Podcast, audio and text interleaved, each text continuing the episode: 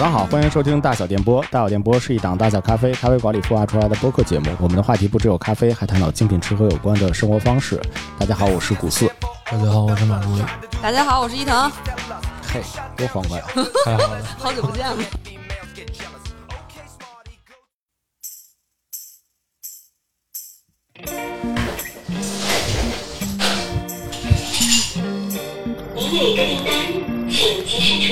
来来来，碰一个，碰一个，碰一个。哎，您有一个订单，请及时处哦，这个赶紧录下来。少女的叹息。您有一个单，请及时处理。再次干杯。干杯！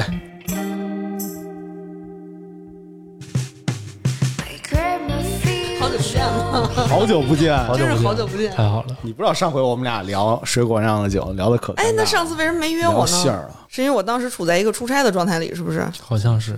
对嗯，我也的确，而且是一个我们俩特别临时的，就我发现了，就必须得咱们仨才能记出来一位老神仙，对。就是我们俩就记不出来。对大家期待一下，一会儿我们再把这个请回来。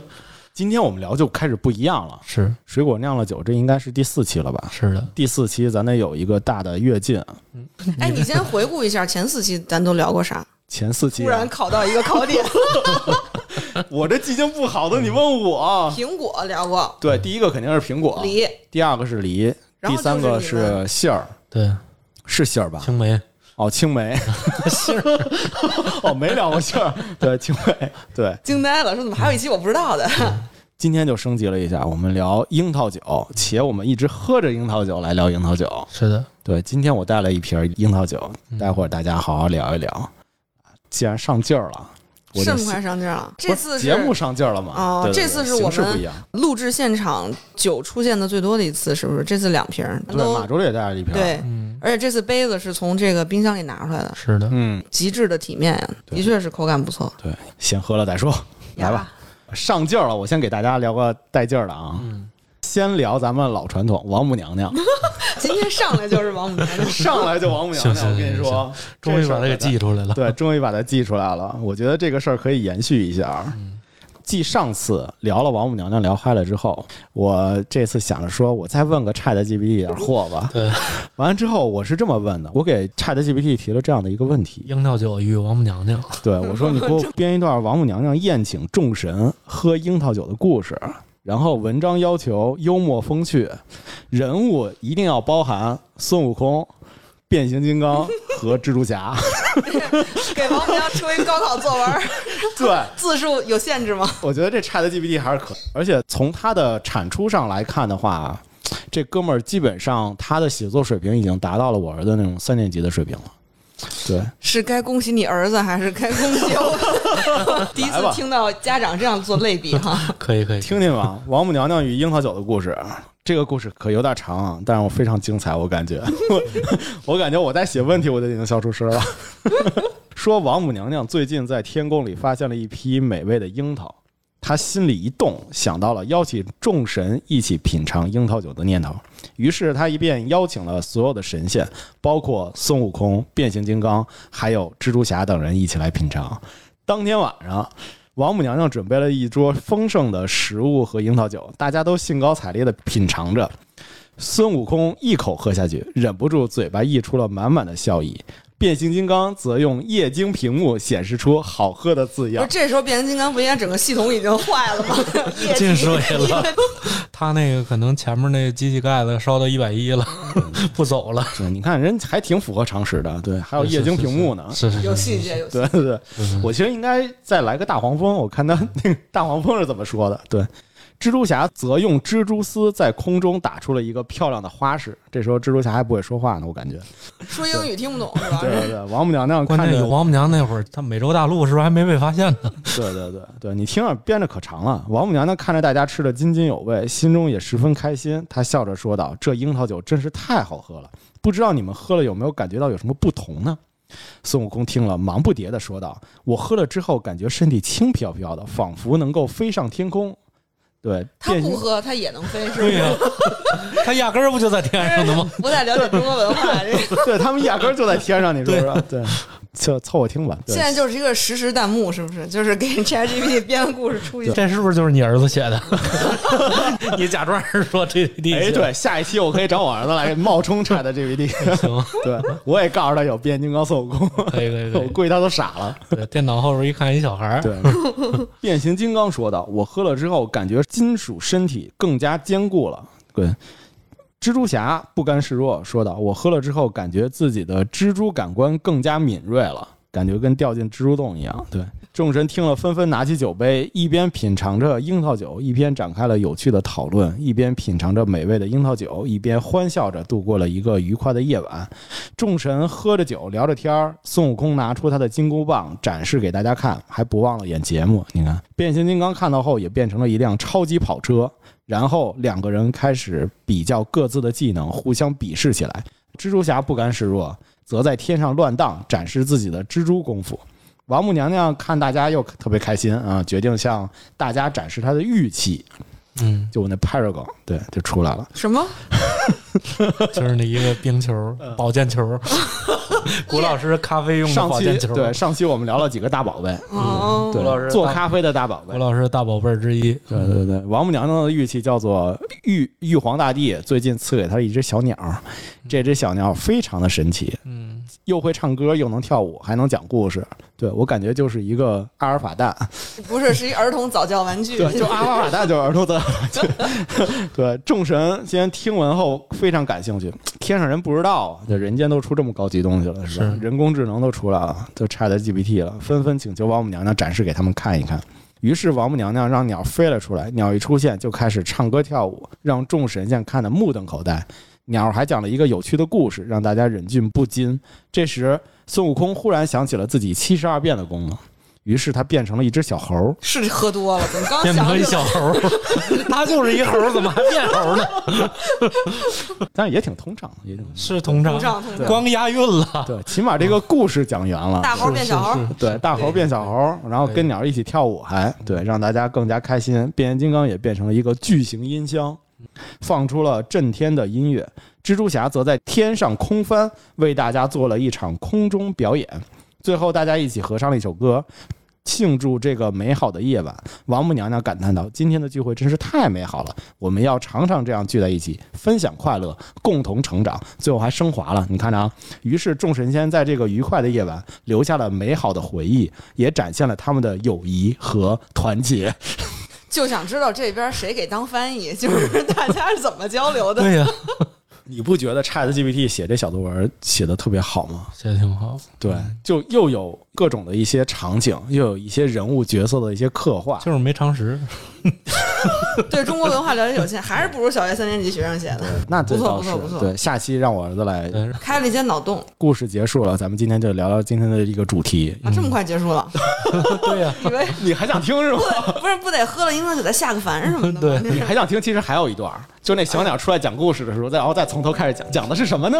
然后呱，哦，从头开始讲。又来一遍哦，这有一些玄幻，有一些玄幻，有一些玄幻。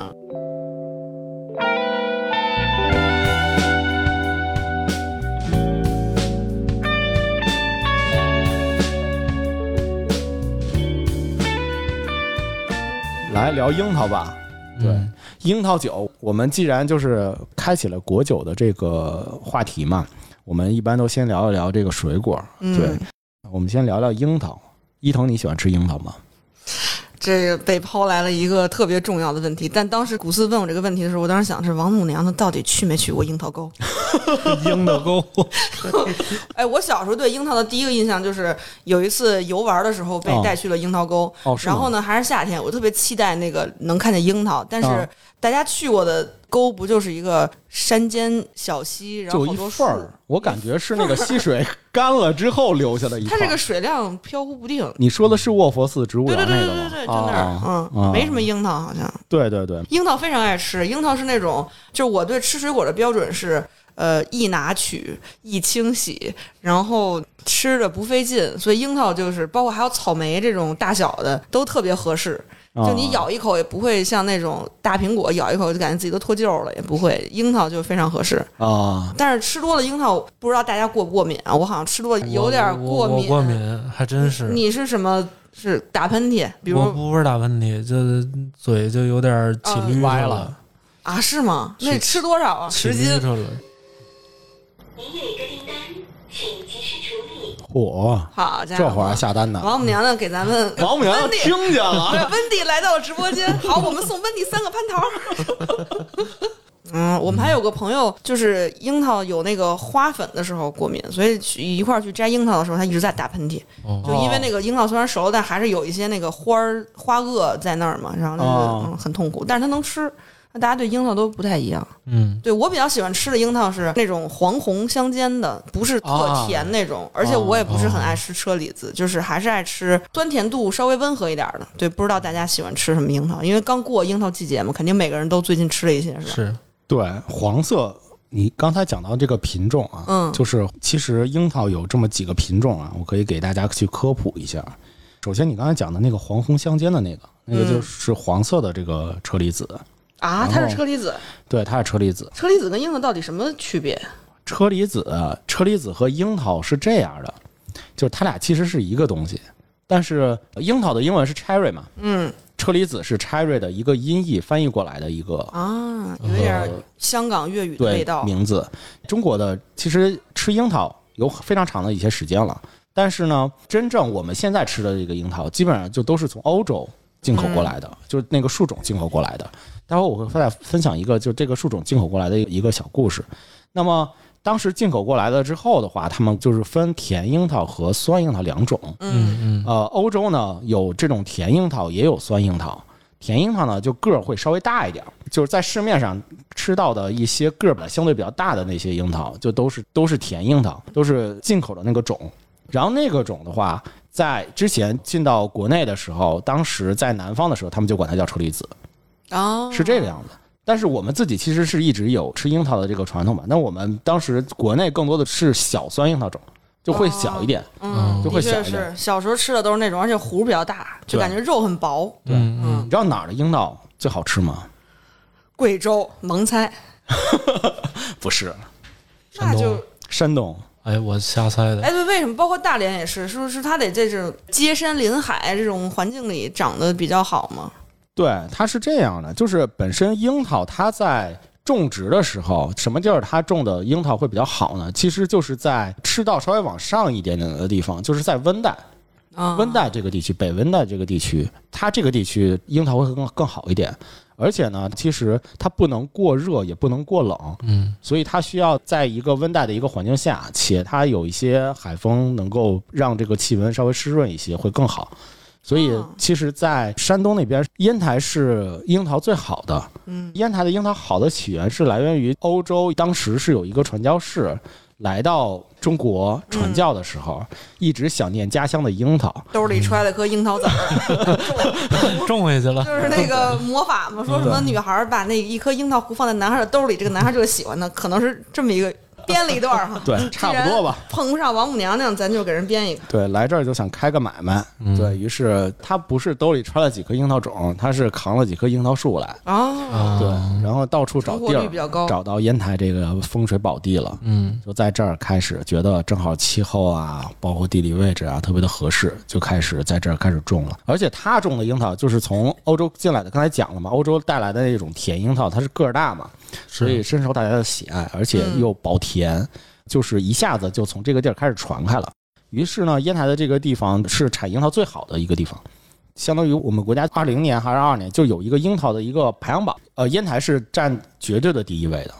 然后第二是山东的另外一个小城镇，应该在淄博旁边的一个小小地儿，但它那个因为本身产量比较小，那块儿也是地好的。第三是大连，嗯，对，大连也是一个就是渤海湾这块儿。对对对，就在渤海湾的这一块儿。那还真是跟海风的关系挺大的。对这些种其实都是从那个传教士对吧，想来国内做买卖，啊，然后闯关东的时候顺便闯过去了有道理 是不是？他也不能游过去，有道理，有道理。是不是？有一些东北基因。对对对而且我其实很爱吃樱桃，就是樱桃现在其实是一个当季的一个吃樱桃的一个季节嘛。嗯就因为樱桃本身它有有一个叫做端阳真果的这样的一个美称。嗯端阳之果呢，就是正好在端午，嗯，端午过了之后，或者是端午之前左右，它就是一个相对比较成熟的这个时节了。我正好五六月份儿，五六月份，五六月份的时候吃，而且当时在酸樱桃的时候，就是在我国古代的时候，它就已经被当成贡果来去供皇上吃了，所以就是当时其实非常金贵。就小小的果子又非常的甜，又很好吃，所以当时非常的金贵，就当做一个贡果。本身它的营养价值其实也挺丰富的。嗯，你们知道吃樱桃有什么好处吗？美白好处多了，维生素 C，维生素 C，对，维生素 C 非常高。好像所有水果都是维 C 是吗？对，而且樱桃还有一个特点，就是它本身还含有蛋白质。好家伙，对，维生素 A、B、C 就甭说了，嗯它还含铁，它的铁的含量是是非常高的，它是铁的含量是苹果的二十到三十倍。这么多，对，维生素 A 是葡萄的四倍，然后 C 也含量会非常的高，而且它是一个抗氧化的。所以说咱们现在手里这酒就是一杯营养液，就 是充满了营养。来吧，来来来，碰一个碰一个，碰一个，哎。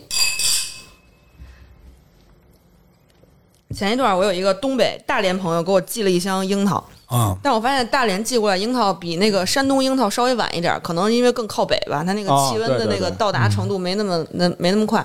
然后就看到有人说说这个每年春末夏初的时候，就是考验你人人缘的时候，就是看有没有东北人人给你送樱桃，以及有没有南方朋友给你送杨梅。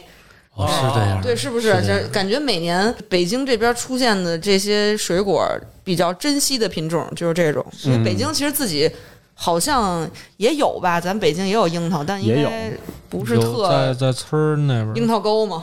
嗯，在我我们家那边，反正有一个地方叫金婆罗，他们就什么采摘园，叭叭叭叭叭，嗯。哦，也有，的确是在路边也看过采摘。说到北京樱桃这个事儿啊，就是北京还真种过樱桃，因为是供果嘛，然后皇上喜欢，有慈禧太后喜欢，对对，还是乾隆啊？有乾隆也有慈禧，哦，你想听哪个？嗯，对，就是还真的，北京其实有过几个地儿，它比较种樱桃，一般都是在顺义嗯，那边儿，然后包括像樱桃沟，樱桃沟其实真的是种樱桃的，就当时那个地方真的是种樱桃的，哇塞，而且北京有两个樱桃，好家伙，有两个，一个是香山，还有一个是妙峰山樱桃沟，都在北边，妙峰山是不是也在北边？门头沟啊，对哦西边。西边，对，然而北京市区里边种樱桃的地儿，其实是在南城会多一点儿。南城会有几个叫做什么樱桃胡同，会有是樱桃斜街丰台吗？这些地方。这么好对吃，对 对，就是那些地方，其实他们原因就是在于他们胡同把口儿什么的那些地方会种棵樱桃，嗯，因为樱桃本身也有一些富贵的寓意在里哦面，所以的话，这个胡同口啊，或者是就街里街坊当时觉得条件比较合适的，都可以搬棵樱桃树嗯过去。感觉看那种以前中国的什么王母娘娘前面摆的果盘里边，除了桃之外，可能会有樱桃吧，就是长得好看嘛，对又，而且就是珍贵。那个时候吃樱桃真的是一个身份的象征。身份，真是，我小时候我记得路边卖樱桃是一块钱一杯，他那杯就跟那个过去那个暖壶盖那么大。嗯，就当时你能拿出一块钱，说明富贵。是感觉小时候买樱桃既不好买，就是比较少，加上也比较贵。是，嗯，不像现在似的随便就。但是我小时候吃的樱桃好像跟我现在吃的樱桃不太一样。我小时候吃的樱桃特别小，我就是一小时候也是是吧？嗯也就小小拇手指头那么点儿，而且核特别大，呃，好像是对，还皮儿还挺薄，然后还有白色儿的。你那是没熟的吧？你那没没熟不是那色儿，我确实吃过那个。我妈他们管叫野樱桃，但是我后来搜资料，我也一直就搜不着了。自打那村拆迁了，就完蛋了。啊、稀有品种。对，稀有品种。完了，我爸这拆一代这个暴露了。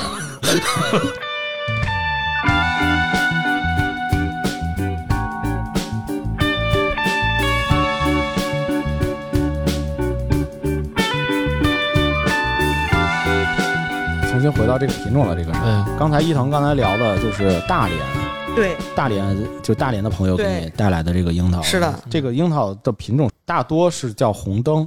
这个樱桃的果实就有点像肾一样，表面和果肉呈红色，然后果肉偏软，口感偏酸。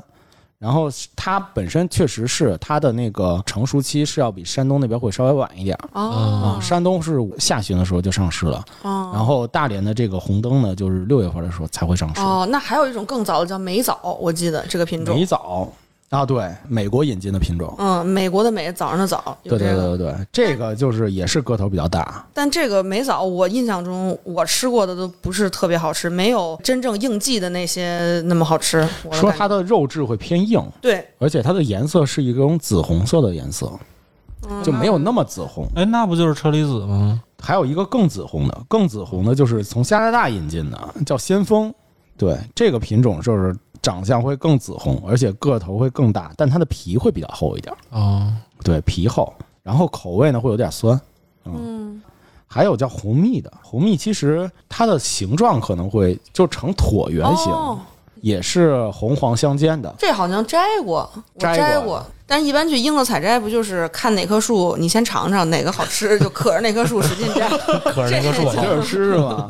然后还有一种叫做萨米托，也叫沙蜜豆，就这两年比较火，它的那个果实呈心形状，心形，也是红的吗？还是对，红的？红的，深红没有发紫，哦，这种深红的。感觉这个果子不是特大，是吧？对对对，嗯它可能会要比刚才的那些会稍微小一点儿。嗯，这个就是你说的，就是它叫雷尼，也是美国的一个品种，然后它是哦呈黄色带红的一些，然后还有叫拉宾斯，是从加拿大过来的，这个可能大家都吃的会比较多一点，叫黑珍珠。哦，这个听说过。对，黑珍珠就是个头感觉像是最大的，而且果肉比较软，口感比较甜。哦，我最近好像也有一个烟台的朋友，也他寄来的一大一大个，感觉就像和樱黑珍珠一样。那个樱桃其实它的核特别小，嗯，然后中间的肉很多，您有一个订单，请及时处理。活儿还挺多。买卖够好的呀。王母娘娘又给人又下单了我刚才特地查了一下，我那个今年唯一自己购买的一箱樱桃叫黄水晶，是纯黄哦，色，黄水晶，对，好像是从哎也从烟台那边买的吧？那个嗯就是味道非常的怎么说，不像车厘子那么饱满，就倍儿甜那种，那个口感比较清淡。然后，但是呢，它并不酸，它就是淡淡的甜，也没那么淡吧。但是，比如说咱们一般印象中，樱桃一口咬下去可能会带点酸的感觉，那个是没有的。哦，但那个皮儿比较薄，就好像不太好保存。就是反正从呃到了之后两天之内你得吃完，要么它那个皮儿一旦受伤，它就不好保存了。哎，我其实一直有一个疑问，就是吃樱桃会容易上火吗？没吃过那么多，可能吃多了也得。嗯，我有过吃樱桃曾经吃饱的感觉，就是吃那种肉质啊很厚哦，且很大那种，加上它不是特甜的话，你就会一直吃，因为。我觉得本能上是追求甜的口感的，所以就它不甜的话，你就要接着吃吃吃，然后吃吃饭。吃饭之前本来想吃两口当水果，然后就、嗯吃饱了，真的是。马助理，你爱吃樱桃吗？我有点过敏，但是我之前还挺喜欢吃的。你其实过敏是突然的过敏吗？对，不知道为什么，就后来就突然就过敏了，就尤其是是过年那个那个一箱车厘子，我哦就吃大概两个吧，反正大概就过敏了。吃两个就过敏了？对对对对，那你这跟我喝酒一样啊？也差不多吧？好家伙，那你们俩今天这樱桃酒都能让你们过敏是吧？这樱桃酒你没事儿是吧？没事儿，我哦估计是酿造完之后就没啥事儿。哦感觉让你鼻子上已经长出了一个包啊！那不是，那是上火。这两天拔牙老喝粥。这一下套出了多少信息？哎，我不知道你们小的时候啊，有没有吃到过一种就是鲜红鲜红的，就是一般会放在蛋糕上，哎，哦吃过呀。还有绿的呢。对对对对，那个绿的，哎呦，还有绿色的，有有有有有有有有，啊，一般还有像鸡尾酒什么的，那叫什么糖渍樱桃？它是一种，是是装点是我小时候可害怕吃那个了，为什么呀？就是觉得吃完之后整个人都变异了那种感觉。对对，尤其那绿的，对对对，就吃塑料的感觉。就感觉小时候就看某个什么电视剧，但你还别说，我觉得对于这种非樱桃产区的小孩来说，可能嗯，童年回忆对樱桃可能得有它一份儿，的确是。对，是的，嗯是的，就每次那个红樱桃我都巨想吃，但是吃完之后我都巨后悔。它里边有一股苦对，苦了吧唧的味儿，对对对对对，防腐剂的味儿，就它有一点点杏仁儿的味道，哎就是那种杏仁有点那意思是是嗯。是，对，你知道这个是怎么来的吗？我在查樱桃做这期节目的时候，去翻看一些资料的时候，还真的无意间看到了关于它的一段历史，嗯，就关于它的一个段历史的小故事，跟王母娘娘有关系吗。跟王 跟王母娘娘没关系，这王母娘娘过生日吃蛋糕，非常 正经。就这个樱桃，其 我们又改回了农业节目，就。是对它，它本身是有一个非常正统的一个名字的，这个名字叫做马拉斯奇诺樱桃。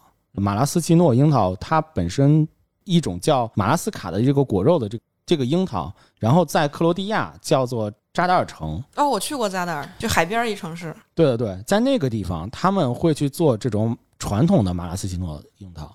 他们做的做法呢，其实是说把那个马拉斯卡酸樱桃，然后加上一点糖去发酵，嗯，然后去酿造出马拉斯奇诺的利口酒，哦，就用当地的酸樱桃嗯发酵酿成一个利口酒。这个利口酒叫做马拉斯奇诺利口酒，嗯然后再拿这个利口酒去泡樱桃，反过来去泡樱桃。哦，就储存好了，它大概泡四天左右，泡出来的这个樱桃拿出来，他们会当自己的一些零食啊、零口啊去吃。哦对，这种的樱桃是叫做马拉斯奇诺樱桃哦，那你这么说，我以曾经有幸去过克罗地亚，啊，然后他那边真的有那种樱桃树，是。然后当时我还特地让我朋友就特高嘛，够不着，然后使劲够够够，够完之后，他那樱桃长相可好看了。但是摘下来之后吃了一口，的确是酸的，而且它那个颜色的程度一看就是已经熟了，嗯，但它是的确是酸，是酸的，是吧？嗯，而那边也是海边，但它的颜色会非常的漂亮。鲜红鲜红的，鲜红鲜红的颜色。应该是，嗯。对对对对对，所以它还就真正被认证过，就是只有马拉斯奇诺利口酒中的马拉斯奇卡樱桃才能被注明叫做马拉斯奇诺樱桃。这一绕口令儿。有一些单一产地的那种尊贵感。对对对，单一产地、单一产地品种的一个对，但但也感觉这逻辑跟卤煮差不多呀，就是没人吃的东西才弄吧弄吧，商业化，啊，有道理，有道理，是不是？嗯对。然而，它在十九世纪被传入到了美国，嗯，在美国的时候，这事儿就跑偏了。闹了幺蛾子了。对，因为颜色鲜艳，而且酸不唧儿的、甜了吧唧的，挺好吃的。嗯所以呢，美国就开始把这个呃马拉斯奇诺樱樱桃去流传起来了。然而呢，那会儿可能就是另外一种制造业，就资本家的一些制造业，就是觉得这个东西好，他们就想要仿造。然而，他并不是用这种传统的先弄出马拉斯奇诺利口酒，然后再拿利口酒去泡樱桃，对，他们是纯做化学加工。啊哦，他会把这个樱桃首先就是去漂白，啊把味儿全都去掉，染头发，哦，然后加一堆糖浆塑、料，化学药剂怪不得能有绿的呢。在里边儿。它的目的是为了保证它的这个鲜红的这个品质能够嗯更红，而且易然后更储存，更持久、嗯易储存。所以呢，后面就变得，因为大家都很喜欢吃嘛，所以就变得到处所有的一些吃很多的一些吃的上面都会点缀这个马拉斯奇诺樱桃。然而，因为它本身又又有很多很多的一些化学添加剂给它嗯制造出来的，所以它本身其实是有毒的。啊，然而，资本家为了宣传他们的这种樱桃，于是就告诉广大群众告诉公众的是说，那种纯正的马拉斯奇诺樱桃太酸了。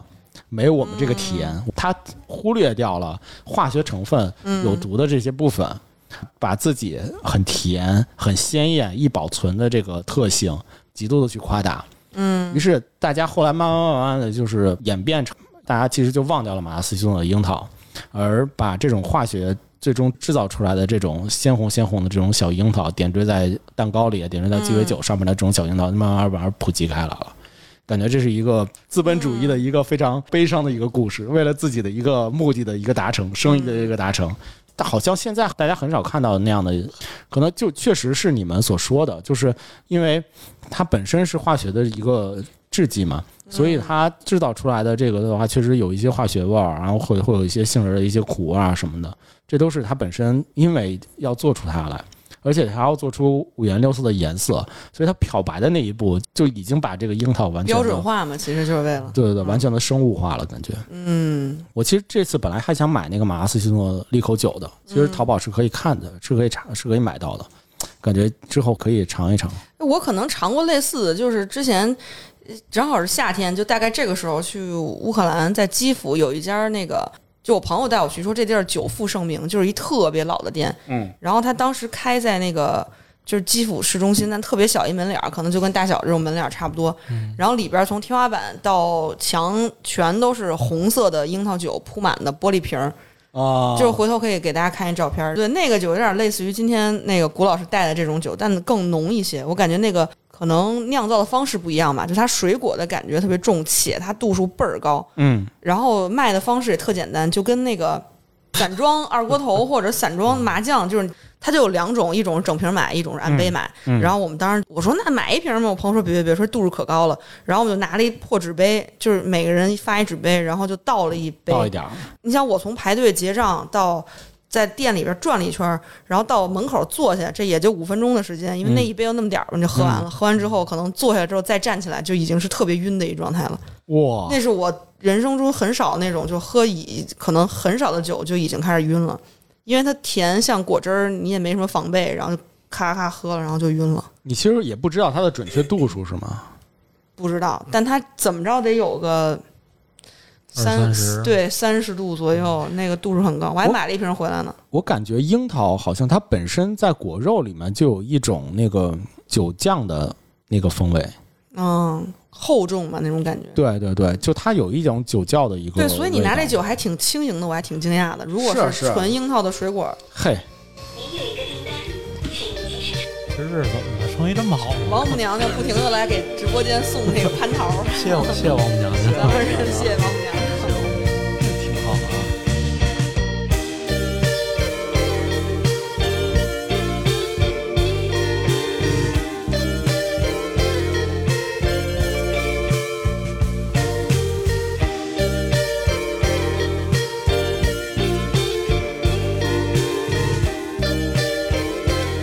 说到我这酒可好了，我其实本来说这次做节目我带个酒来，然后去专门查了一下樱桃酒，而且因为我也喝酒少嘛，嗯所以我就大概只翻了翻，就发现一个是这酒是德国的一个酒庄，历史还挺悠久的，从一九二五年是吧？刚才马助理看一九二五是，上面写着一九二五，啊，一九二五年的一个酒庄，这酒庄叫做凯特伦堡嗯的一个酒庄来做的。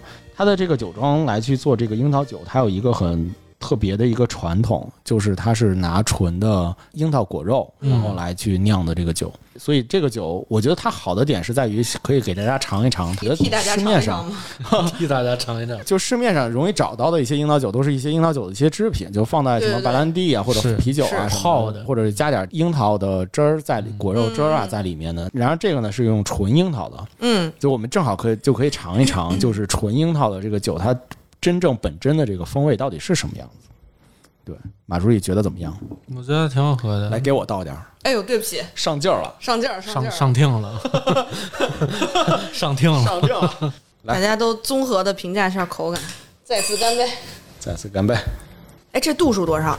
七八度吧。哦，八度八点五。嗯，八点五度，嗯来，我们先看外观，整体是有一个红宝石的一个颜色啊，然后也是很透亮的，透光度也特别好。然后我们再闻香气，香气就是很馥郁的樱桃香气，这不废 这不废话吗？哎，但是这种还原度挺高的，我觉得。还原度挺高的，嗯啊纯樱桃做的嘛。不，我觉得它是，你看它跟樱桃发酵的东西，它做的还是挺还原新鲜水果的味道。嗯，因为按理说，你想樱桃发酵完之后，我们都喝过樱桃味儿的可口可乐，哦天啊，那可能大概就是那股子味道。对，有点药味儿感觉。对对对，我我可不喝，苦杏仁味儿，我觉得樱桃味儿的可口可乐够劲儿。是是我喝过的所有特殊味道可乐里最难喝的一个，是是是，能跟那个什么舌头水儿媲美一下子。反正挺别扭的喝那个。但这个酒我最喜欢一点就是它很柔和，然后它甜是樱桃天然的甜，而不是那种。你喝完之后，因为太甜，嘴里就会有酸味儿那种。它不是，哦它就是很很柔和，我觉得这点非常棒。它就是刚入口有一点儿樱桃的味道，对然后后段也会带有一点酸味儿，因为我觉得酸味儿是人每次这个喝吃东西或者喝东西，应该都会第一个感受的先是酸，口水，因为口水那个，呃，酸甜苦咸柔和鲜酸排的第一位第一位是是有那啥的，我是觉得在喝这种发酵的类的东西的时候，因为你的口水就是来去融合它的时候，就会先融合出酸。那也不是。我这这你这个这没啥科学依据啊，咱不敢说。好吧，主要是酸味好带出风味儿。你想，我们想啊，就是什么风味儿，就是又甜又有风味儿的嘛。嗯其实嗯，一般闻不出来。嗯，对，刚才接着伊藤的话题讲，就是它喝起来不像是那种齁甜齁甜的樱桃，完全不齁。对吧？嗯。就是你可能闻起来觉得它很甜，嗯，但是它在喝的时候又觉得很圆润，嗯，对，很自然很好喝，很自然，很自然。对，而且它没有，就是我在喝葡萄酒的时候，它后面会觉得有一点点涩，嗯。就它是那种水果的涩。嗯，呃，但是这个樱桃酒它好像不太一样，就感觉它只到中段就结束了，就它中段很厚，它余韵很短。对，余韵很短，就中段非常的好，然后就感觉这个就是享受这个中段就 OK 了，嗯所以说挺它是一个夏天的这酒。它是一个特别爽快的一个支酒。没有冰够。我其实刚来的时候就把它放在冰箱里了，但觉得时间还不够长。我觉得大家要是觉得这个甜的话，甚至可以往里边放冰块儿，或者兑一点点气泡水，反正就是看怎么兑。对，因为樱桃酒其实在我喝过这种果酒里边还算是比较甜的，虽然它有可能放糖，就是为了发酵。来我试试加点冰块。有，你先试试，我也想试试。哎，有有冰块，感觉就更清爽了，嗯，的确是。好喝好喝因，为有冰块之后，甜度会更降低。甜度会降低是吧？嗯，是的，你要不要试试这个加冰块。你细想，你喝手冲也是这个道理，就是为什么就是热的手冲能稍微喝出一点余韵和甜感，嗯，冰的手冲通常就很短促。这跟温度也是也有关系。我觉得这支酒非常适合夏天，是啊，嗯，就很爽快嘛。对，尤其是就是白天忍受了一堆糟心事儿之后，嗯，大看来那家三五好友坐下来，又有糖，然后又有酒精，就很快乐。对，就呃喝一喝，感觉还挺好的。而且它很轻盈，我到现在还没有上头，我已经喝了半杯了。哎呀，喝樱桃酒要小心，就是你觉得甜美快乐的时候，一下嗷就上头。是吗？真的嗷就上头了。我当时我刚才还特地回顾了一下，我当时喝那个乌克兰那个樱桃，就因为嗯他们那边夏天的确是大批量的产樱桃，然后我也问了说为什么你们会做这个酒，说就是产量太高了，嗯，没事儿干，也不能都做成那个，就是他也卖那个樱桃果脯，但那个是在店里随机附送的，就是哦酿酒剩下的那些还呃品相比较好的那种，可能就像你刚才说那个绕口令的那个。产自克罗地亚萨达尔的那个那个东西，马拉斯奇诺利口酒中的马拉斯卡樱桃，说说叫做马拉斯奇诺 樱这桃。哎呀，就是对对对，一脉相承。但是那酒就是我觉得喝的还正高兴呢。哦然后我下一张照片就是我坐在马路边那个路人特低的视角拍，就显然已经有点晕了。哦，然后下一张就可能路过的人给我和我朋友，我们俩那儿拿一破纸杯子跟那儿喝，俩人都已经那样了。对，要小心。樱桃酒其实可能太像果汁儿了吧，喝的很哦快乐，但你喝的快、喝的多就有点容易上头。哎，那克罗地亚人会很喜欢喝樱桃酒吗？你看到的我在那儿看到的樱桃酒是那种装在瓷罐儿里的，装瓷罐儿对，哦呃，，那有可能很非常片面，我只见过那个大吗？那瓷罐儿？嗯，臭豆腐坛那么大，臭豆腐坛子，有点像那种，你见过有那种特贵的山西陈醋吗？山西是 就是一个棕色的罐儿，扁扁的，然后可能上面是一个细井，但底下是比如这么大圆片儿，扁扁的，然后一个细井，然后用那个软木塞儿盖着，然后上面做、哦。呃蜡封或者拿那个塑料的封。哦，然后我在乌克兰买那个酒，可能就更当代一些，它就是拿那种咱们的玻璃瓶装，但是嗯上边的盖儿是那个有点像，就是我买过一个宜家的那种细颈瓶，然后上面有一个类似铁丝儿的那个卡扣，啊有点像，对对，一个塑料塞儿，然后卡扣嗯弄起来，它是那种，那种的，对，所以乌克兰的酒更就相对更 local 一些，对对对，更能看见那个酒体本身的颜色，但克罗地亚酒就看不太出来，是吗？而且那酒都喝特快，你看大家在这聊天，就像咱们似的，一会儿就喝完了，一会儿喝完了，嗯，站起来就倒了。就睡了，可能就睡个午觉什么的。啊。对，所以我觉得樱桃这水果挺棒的，就是它吃起来也很开心，喝起来也挺开心的。对对对，它本身在一欧洲就很流行，嗯，那边好像还挺盛产樱桃的对，而且那边就是甜樱桃和酸樱桃都有嘛，然后酸樱桃嗯大多会去做酒，然后甜樱桃的话没事整个吃啊嗯什么的，还挺好的。对，要不是我这只，行啊，马助理啊还带了一只樱桃啤酒是吧？对，它是一个啤酒，这岁数应该比你那酒庄稍微长点儿。这酒怎么最近常见这个三这个 logo？对呀、对三全嘛，这个是啤酒里边儿也不敢说最好的，应该也差不多了吧？定头哦，所以他不是随便写了一个号是吗？就是这个就是它的标志是吗？对三全，三全这个厂牌，它最早先出来的时候，你看它的 logo 也是三个喷泉。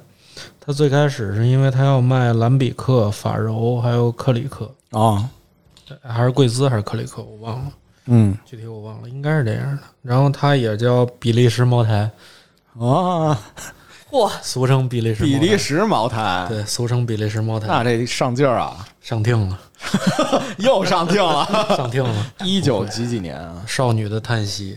好家伙，哎赶紧录下来。哦，这个酒体哎看这个颜色就有点恶心了，没有没有，这有点像大亨牌山楂果茶，就像是像人像人吐的一样。那都比较浑浊。这个对，是的，是的。嗯大家可以先喝，然后我再讲那个。这支感觉就是那先锋那色儿，对，呃，这只这个三全嘛，然后也是一八几几年，可以追溯到它是一个小酒馆儿，一一直到最后被这个什么老爷子来着，这味儿挺冲啊！二王。这是啤酒吗？对，这是一支啤酒，怎么感觉跟加了酱豆腐似的？你这个也是没想到，你怎么说加豆汁儿呢？还不是豆汁儿那味儿，但其实我也没有点喝过酱豆腐这。样好酸，喝着跟醋精似的，是吧？哎，怎么他妈这么酸？它看起来是有点山楂汁儿的感觉，就跟喝大亨一样。但是我还没喝啊，我我尝一下。喝完更饿了，我，开胃。还真是喝大亨呢！对，就感觉它特别像山楂汁的快。讲一讲它这种奇妙的风味是怎么形成的对？而且它口感也挺逗的，就是呲呲啦啦的就进去了。对对对对，而且它气泡感也很强，就很它那个气泡感是很钢铁直男的气泡感。它并不是像可乐滋，对对对它是对对包裹着，然后一进去刷对一，下，就小气泡蹦出来了。就是如果大家能够感觉到，就是喝可乐是那种，就是那种气泡是跟那个海浪卷过来的那种感觉似的，喝它就感觉就是呲呲啦啦的，但是非常直男的就进到你的口腔里这。支啤酒的名字叫克里克，克里克其实是一个什么语来着？我刚才查了一下，又忘了。对，它是四个字儿，它是由比利时当地酿造的。嗯，然后呃它具体是什么语呢？我也忘了。反正它就是由酸啤酒其中加入樱桃肉，然后发酵，在一个橡木桶里边陈化大概六个月。六个月之后再给它放置三年。放三年呢。对，也有可能是这样。它这个啤酒的风格源于一个酸啤酒嘛，也就是兰比克。兰比克是指自然发酵，就是完全不接菌，把麦汁煮出来之后，让大自然的菌落去干预它，直接去发酵。发酵完之后，一年、两年、三年的兰比克混合在一起，然后再加入樱桃肉。这个樱桃就是比利时那边的酸樱桃。哦，酸樱桃。对看到他写了酸樱桃，对，在是布鲁塞尔那个附近的一只樱桃。它还有点橡木的，我不知道是因为对，它是它因为木塞儿选的比较好，还是怎么着？它是因为在桶里毕竟待了三年，哦，它按理说应该在桶里待了四年，因为麦汁发酵就有三年。嗯后来他们一起在桶里又待了一年，然后它所有的气泡都是由瓶内二次发酵，也就是香槟法所带来的。所以这支啤酒可能第一次尝试可能不太让人喜欢，因为觉得它只有一个单一的酸的风味儿。